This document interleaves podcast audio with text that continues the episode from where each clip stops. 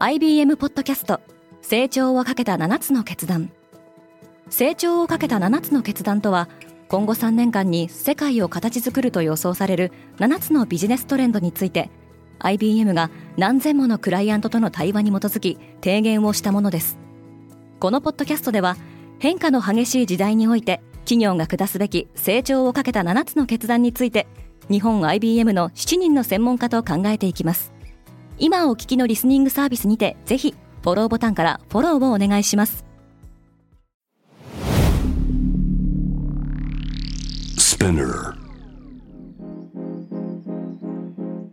おはようございます。ケリーアンです。3月14日月曜日。世界で今起きていること。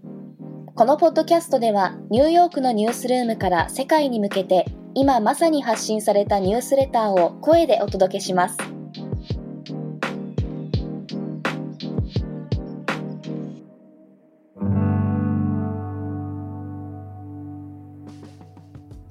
中国は深センを封鎖した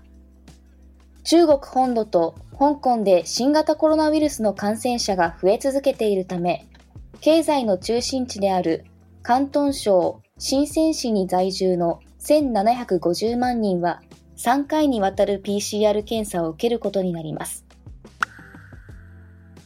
ロシアがポーランド国境付近にあるウクライナの軍事基地を攻撃した。ロシアが攻勢を強める中、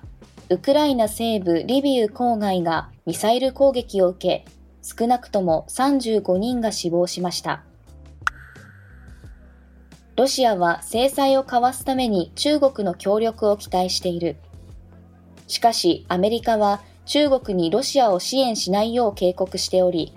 米中は本日14日、ウクライナ侵攻以来初めてとなる高官の対面会談を行う予定です。これとは別に、インドは在ウクライナ大使館をポーランドに移転させました。イギリス政府はウクライナからの難民を受け入れる過程に月350ポンド、日本円でおよそ5万3000円を支払う予定だ。この計画では余分な部屋や不動産を持つ人々が少なくとも6ヶ月間指名されたウクライナ人のスポンサーになることができます。ガソリン価格の高騰でウーバーにも追加料金。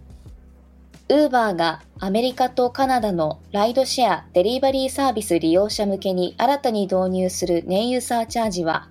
ライドシェアでは1回の利用につき0.45ドルから0.55ドル、日本円でおよそ52円から64円が加算されます。今後2ヶ月間実施する予定で、合算された料金はドライバーに還元されることになります。ヤムチャイナはニューヨーク証券取引所からの上場廃止を余儀なくされるかもしれない。中国で KFC やタコベル、ピザハットなどを展開する外食大手のヤムチャイナホールディングスは中国とアメリカの監査紛争に巻き込まれ行き詰まっています。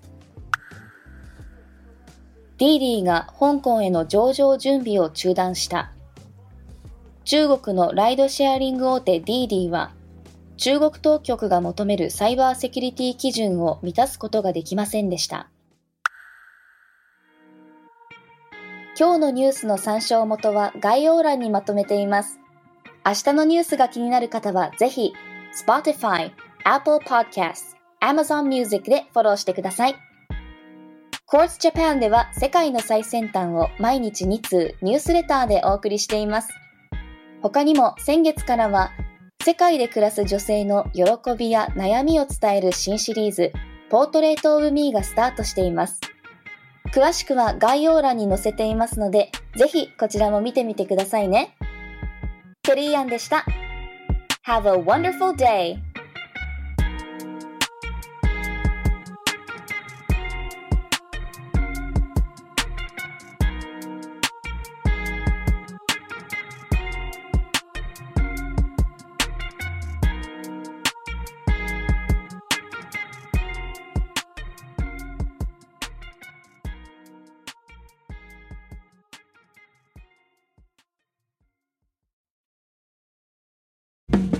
リスナーの皆様より多くのリクエストをいただいている話題のニュースを深掘りしたエピソードを週末の有料版で配信中です。